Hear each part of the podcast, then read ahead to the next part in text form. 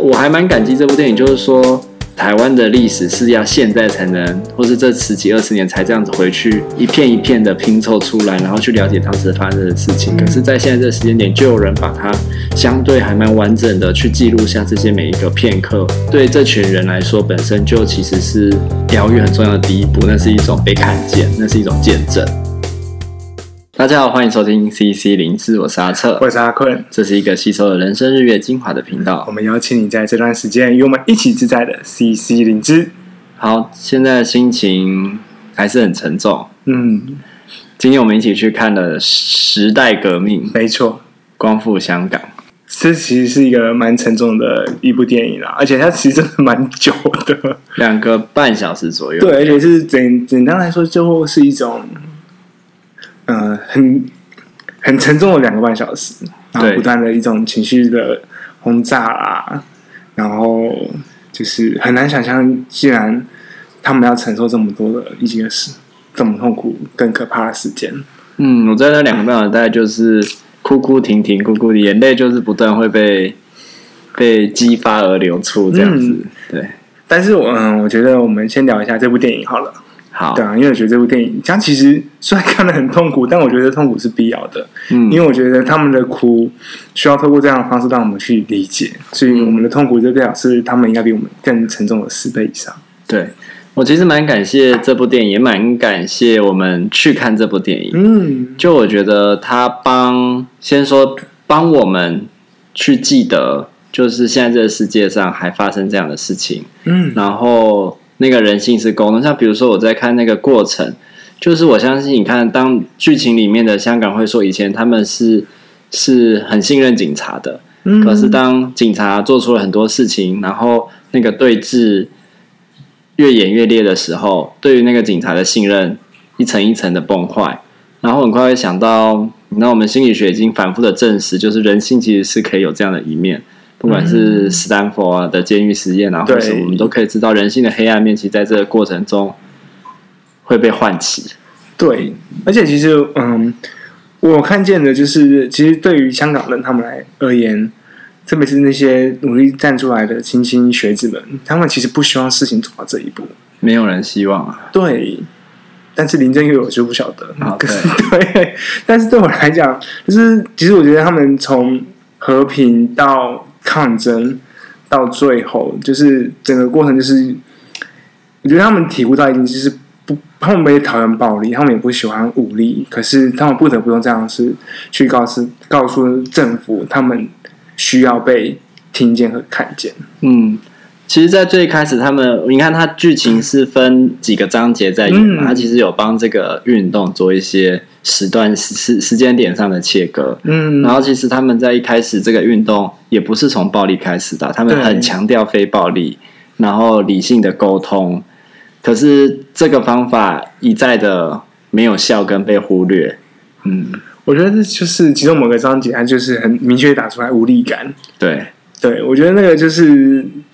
在抗争过程当中，最难受的一件事情吧，就是好像我们为了去让别人知道我们其实很需要被帮助、很痛苦，可是却一直没有得到回应的时候，然后我们就做了更大的动作啦，去抗议，可是就会又没有得到效果，那那种无力感真的是排山倒海而来的。嗯，而且那是一层一层一层累积下来的，因为他们试尽了。基本上各种方法，从一开始的游行嘛，嗯，然后到那时候还没有人死，但是其实就访谈者就有说，他那时候心里就有一个声音，要不要不是不是有人死，他们就可以听见，政府就可以听见我们的声音。可是真的觉得，我觉得有人死了，有人穿着那个雨衣然后跳楼了。对，可是政府还是没有听见这个声音。对，然后随着这个事件到最后各种的抗议行动。后面那一段就会是来到跟学校学生，就包含香港中文大学和理科大学，他们叫 Poly，对，香港理工大学，对对对，就是各种学生的抗争运动，就觉得其实真的是蛮沉重，就是他们都希望让别人去理解，说他们想要的东西是什么，五大诉求，嗯，那怎么样可以大家坐下来好好谈，但是没有这样的一个机会，没有人要回应这件事情，尤其政府从头到尾都没有回应过这件事情。对，嗯，而且其实让我蛮惊讶，就是这这部电影里面就会有蛮多不同的角色，对，然后包含像是所谓的父母，嗯，对，然后家长车，嗯、或是其他种类，还有医护兵之类的，嗯、就是其实每个人都在用他们的方式去帮助这群民众，嗯，这群。嗯、呃，手无寸铁的人，他们去一起去更和平、更能够被保护的去表达自己的想法。嗯，手无寸铁这边我挂号了，因为其实到后来的运动的发展，已经不容许他们毫无手无寸铁了，就是就是他们还是必须要一定程度的的力量，他才能让这个运动持续下去。嗯嗯，我觉得这也是最最难受的一件事啊，就是。我们也不希望变成他们，就是我们讨厌的那种警察、黑警啊，或什么的，或是那些之后呃变成黑道的白衣人，嗯，会变他们本来就是黑道，然后装成白衣人就进来，应该说穿着白衣的黑道，对，但是他们却不得不也站出来去保护自己跟自己很重要的人，嗯。嗯，特别是他有一一个章节就是在讲。那个农夫嘛，然后老人家，然后他穿着背心，想要去守护孩子的那个心心情。然后在这场运动中，我觉得，嗯、呃，他他本身是一个极大的创伤，是整个一个世代的创伤。对每个人来说，他都有独特，然后会觉得没有办法被理解的个人的生命经验跟故事。然后在这个运动里的角色，然后对于个人是这样，但对于这集体是这样。那。可是，对于在这运动，我们同时可以看见，除了创伤以外，就是每一个人其实都想要为这块土地、为他身边重要的人尽一份心力，然后在这运动中找到一个自己的位置。嗯、那我觉得这个就是运动中会让人觉得很可贵，然后很感人的部分。嗯，那我就蛮好奇啊，想问一下阿扯，就是你觉得这这部电影观赏的里面最印象深刻的画面是？这题真的很难呢。因为每一幕都会有那个很印象深刻跟，跟跟让人觉得那个话也直接打进心底深处的一幕一幕。嗯，可是，在电影当下，我好几次想说要不要把手机拿起来，然后把这这这样的感受记下记下来。嗯，可是又觉得不想打断这个观影的过程。嗯，所以你问我说印象最深刻的一幕，我真的说不出来。我觉得每一个章节都有非常让我印象深刻的画面，从。从前三分钟，他先用一种就是前沿的概念来讲这场运动，然后才进入第一章。之前那那前面就让人觉得印象很深刻。嗯，嗯对，嗯、呃，会这样问，想说，嗯、呃，因为我觉得这这部电影还是太多太多的那种情绪啊，跟震撼人的画面了。嗯，就是不论是呃。小孩啊，老人啊，嗯，甚至有十一岁的人站出来，或是我刚刚看到那个八十几岁的老农夫站出来，然后很多人都是很想要去保护这个地方，可是他们都用各自用自己的方式去建立，可是也很多人没有站出来。对，但是但但因为站没有站出来，我就看不到他的声音。对，我一直说，对于这些运动者来说，嗯、他们心中不断在呐喊的是说。比如说，他们后来希望罢工、罢课跟罢市、罢市嘛，但是好像这件事情一直都推进的很困难，嗯，就是没有很多人真的去响应。还记得有一个画面，是一个外国人，然后指着指着那一位社工，在社区里的社工用英文骂，然后完全没有要给他解释或说明的机会，然后骂完人就走掉了。嗯，那。呃，因为你刚刚跟我，你刚你刚刚试着在说，就是每个人都为这运动，但就是。就是我觉得对这些人来说，他们感受到的，对他们周遭一群战友，那个所谓的兄弟啊，然后手足手足啊的这个东西。可是我觉得他们其实心中那个无力感，跟更强烈的是，还有五百万人，或者是即便五百万里面可能有两百万人是会默默的支持他们的，可是还有很多人可能就是不想要管这些事情，然后甚至把他们当做闹事者。嗯。我觉得最可怕就是当呃政府一直用这个东西是暴动，嗯、是一群暴民们去解释他们在嗯可能推动一个有争议的法案的时候所产生的反抗力量。我觉得那其实就是很大的消弭了那些人去抗争的一个合理性，就是好像他们被打上暴民，然后任何一个呃，他们可能为了回击而使用武力的画面，都会强化一般民众对于他们是暴民的一种想象的时候，我觉得哇，就是。那个资讯站的东西就跑出来，就是很多的污名啊，很多的不谅解、不理解的东西，就没有办法好好大家坐下来谈。所以，其实在这场运动中，我们会很特别的，应该就最近刚好是二二八嘛，嗯，就其实会想到台湾也经历过类似的事情。可是，我觉得有一个不一样的是，台湾经历了非常非常长的白色恐怖。嗯，那它前面最一开始的开头序幕也是有一个二二八事件。那二二八事件就比较像是。我们前面看到的那个警察的暴力行动，嗯，然后武力镇压、驱离等等，这就是有点类似。但是其实当二二八那时候的那个扫荡是更激烈的啦。如果是就就这个暴力行动的部分，可是就有点类似像这样。可是他马上紧接在后，因为现在的科技发达，对，跟中共的管理方式紧接在后就是。红色恐怖，他们说 “He Nazi” 这样子，就是中国纳粹、次纳粹这样子。嗯、那他我觉得又升升升进进到了另一种很很令人发指的阶段。对对，嗯、呃，当然因为是因俄罗斯跟乌克兰打打得不可开交，特别是那种集权国家一直希望去让民主、让呃人民的自由被。防止扩散到他们自己的国家里面，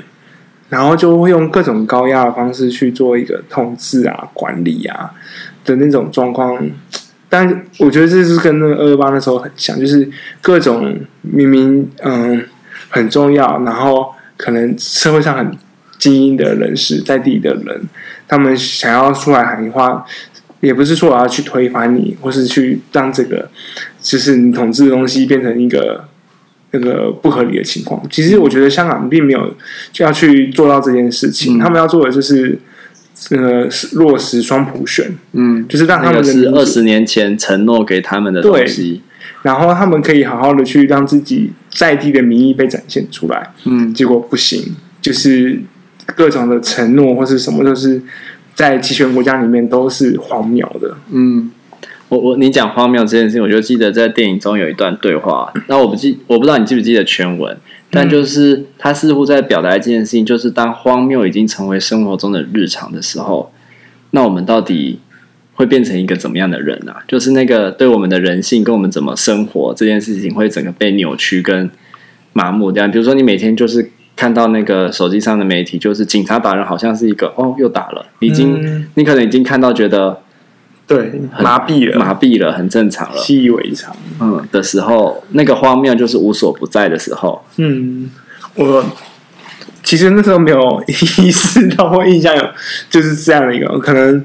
到后来看到真的情绪真的太太满了。但是我觉得这个是最可怕的。当那个我们所理想，嗯，就是所认知到一些生活平常的规范，好了。我们就是照常上班，照常的去，呃，可能习惯了餐厅用餐，然后上下班回家，可能看电影、睡觉休息。结果这些东西都被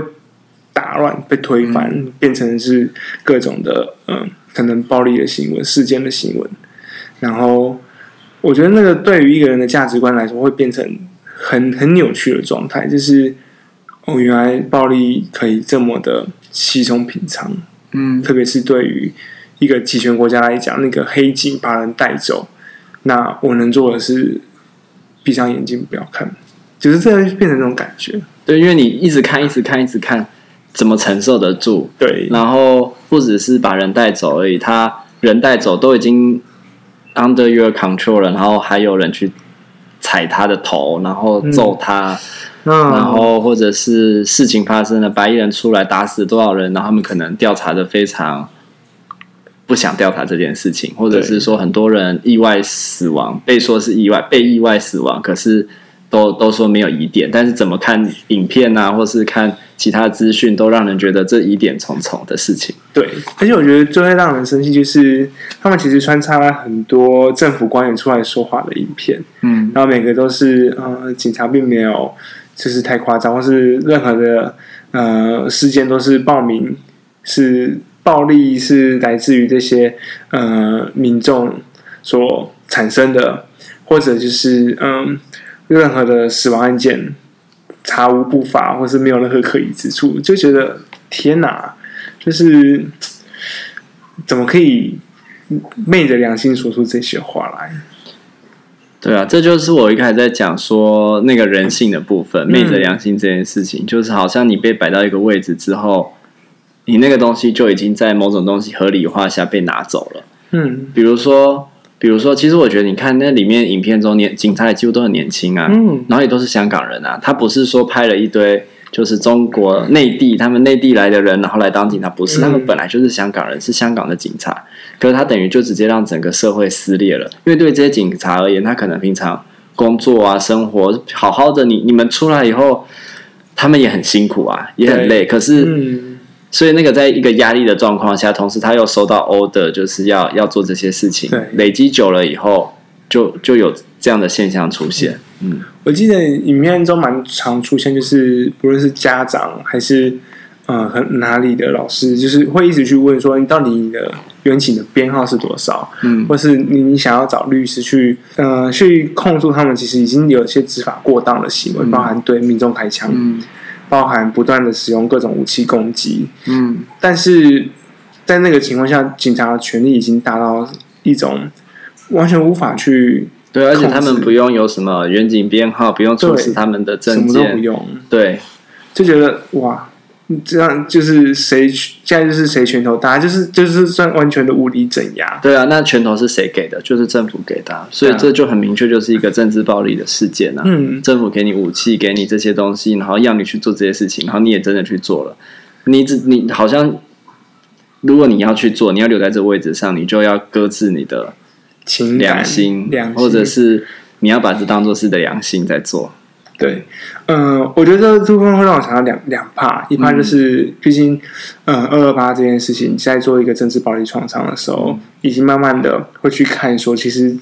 有一些，嗯、呃，我不确定有有一些可能外省人或是可能本省人，就是他们在协助政府执行一些恐白色恐怖的时候，其实他们也是在一个被压迫的情况下，他们也是需要被看见跟帮助的，但这可能是一段时间之后才会。慢慢的去看见这一块，但另外一块就是，不论他是不是被压迫、被胁迫，他依然会需要为了他所付出的罪行承担他的责任。嗯，是不是罪行？我们先管好，但他的行动需要去承担一个责任。嗯、这也是如果要回归回到台湾讲台湾的状况，其实就为什么说要有真相嘛？嗯，就是我们不是说要去秋后算账、秋后算账去惩罚这些加害者，嗯、而是要让真相浮现嘛。对那些曾经协助政府做这件事情的时候，到底他做到什么程度是政府的意图，又多少是你的揣摩上意？嗯，然后或者是为了某种你个人的利益而做出来的行动，那你需要为这样的行动负责啊。对，而且我觉得里面也看到很多，就是警察他们其实也是情绪失控的状况。对啊，就是疯狂的踢啊，用警棍在打，然后对着。嗯，像地铁里面对着那些拿着雨伞挡的民众，就是直接攻击，很近距离的开枪的画面，我们都都会看到。那个根本就是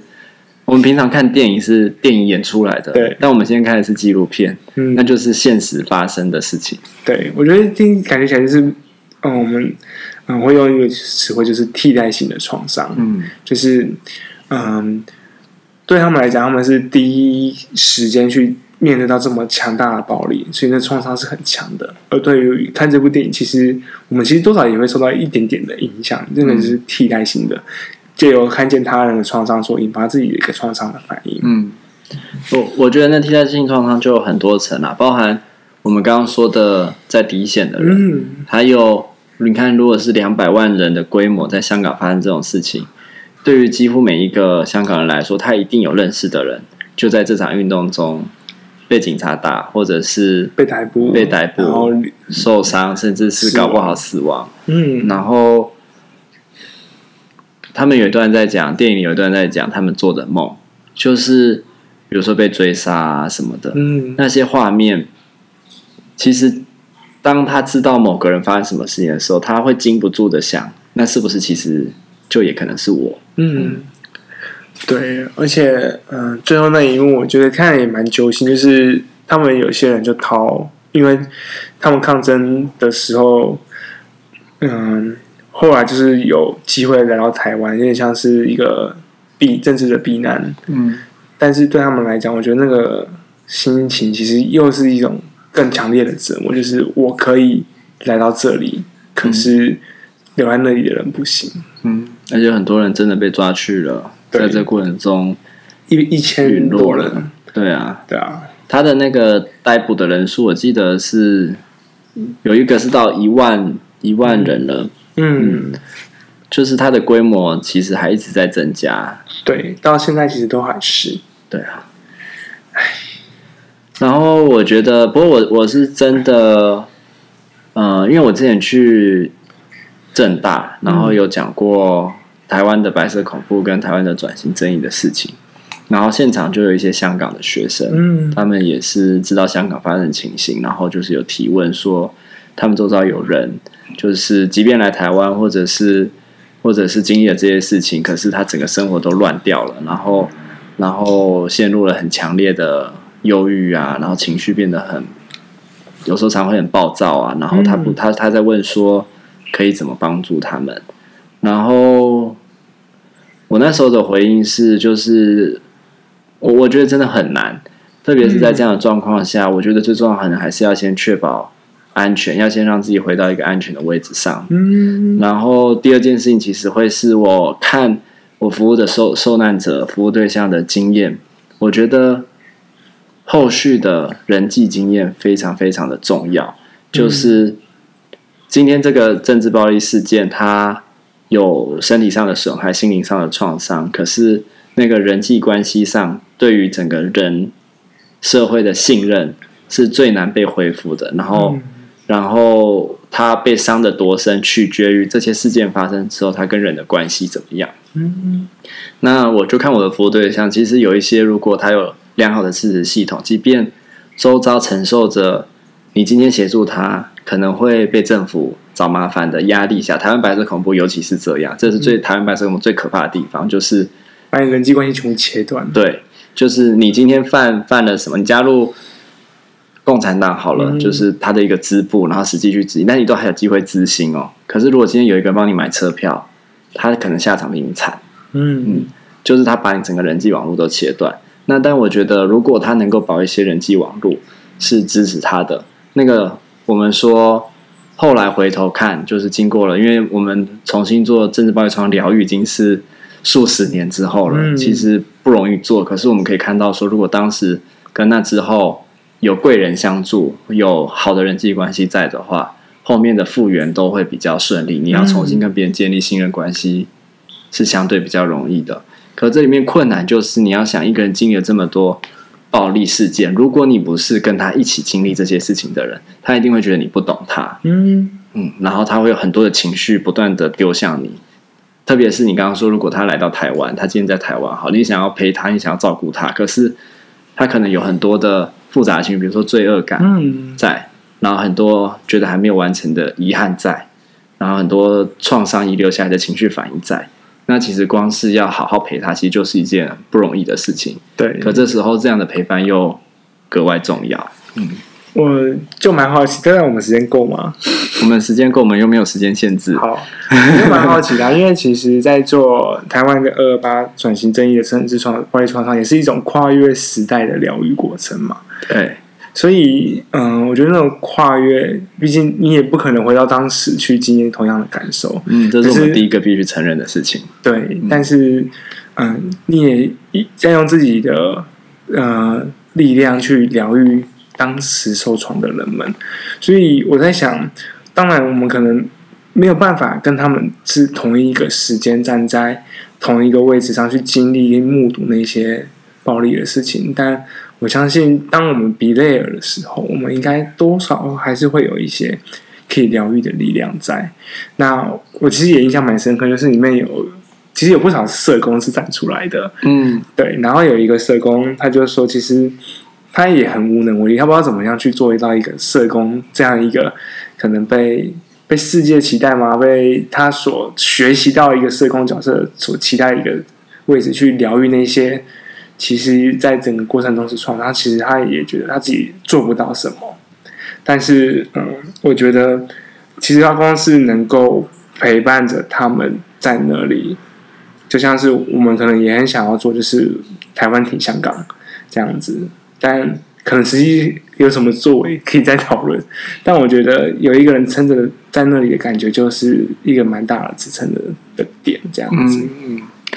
你你让我想到一件事情，就是他也是在电影里有讲到，就是那个社工有说，今天当政府已经变成这样，他没有办法再继续做这份工作。嗯、那我觉得这可以回应一下政治暴力创伤，就是对在这个社工的角色上的影响。因为其实社会工作者常常是要把政府的资源连接到你的服务对象。嗯，可是今天政府没有要协助这些服务对象的时候，你要连接什么？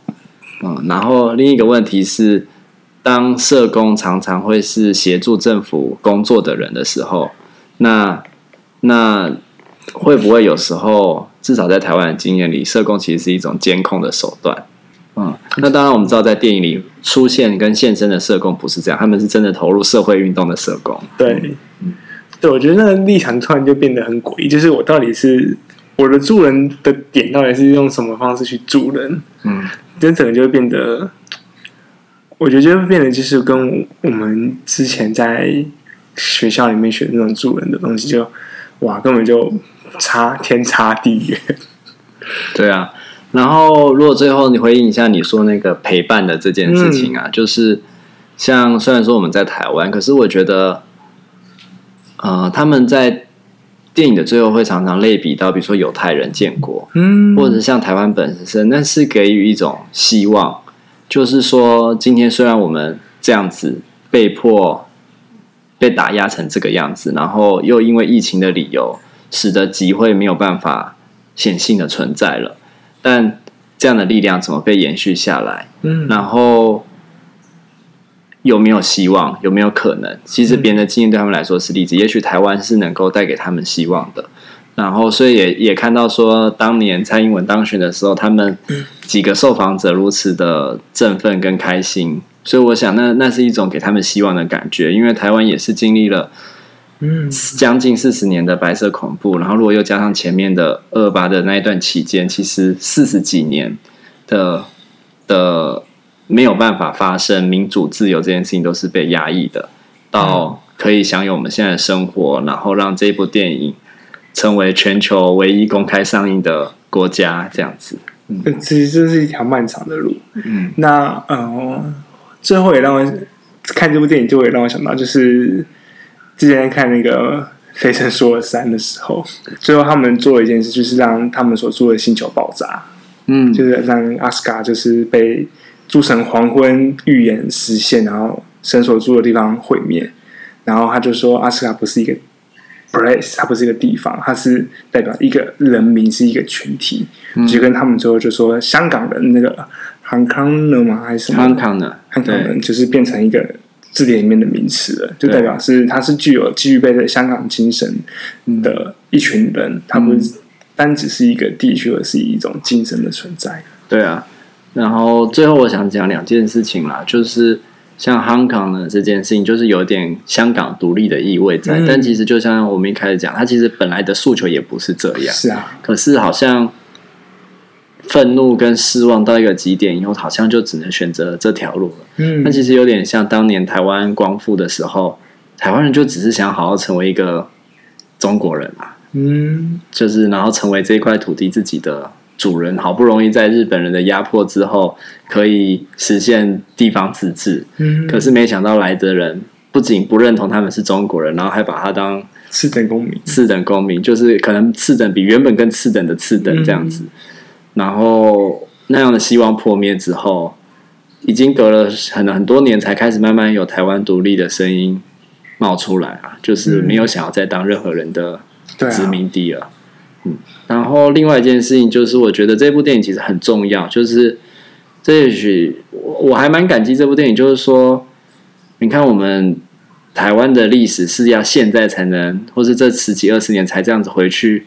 一片一片的拼凑出来，然后去了解当时发生的事情。可是，在现在这个时间点，就有人把它相对还蛮完整的去记录下这些每一个片刻，嗯，然后每一个细节，一来对这群人来说，本身就其实是。疗愈很重要的第一步，那是一种被看见，那是一种见证。嗯，呃，不管是自己看见、同伴看见、香港人看见，香港人到底有多少人看见，我不知道。但是至少这东西被留下，有一天他们可能有机会看见。嗯，然后台湾人可以看见，世界上各地很多人可以看见，那就是让他们的这个经验被看见，而不是只是自己默默的去承受承受这一切。嗯，然后我觉得这件事情非非常非常的重要啦，所以也觉得这部电影。很值得大家看，也是帮助我们回头去想，就是自己现在这社会中所拥有的跟需要担心的。嗯，我也感谢这部电影，呃，就是回顾，就让我想到很多事啊，就是包含自己可能太阳花，或是在更早一些一些台湾民主的先锋们，从各种学运、社运或什么开始，才会有我们现在一个自由，不容易。嗯嗯，时代革命。光复香港，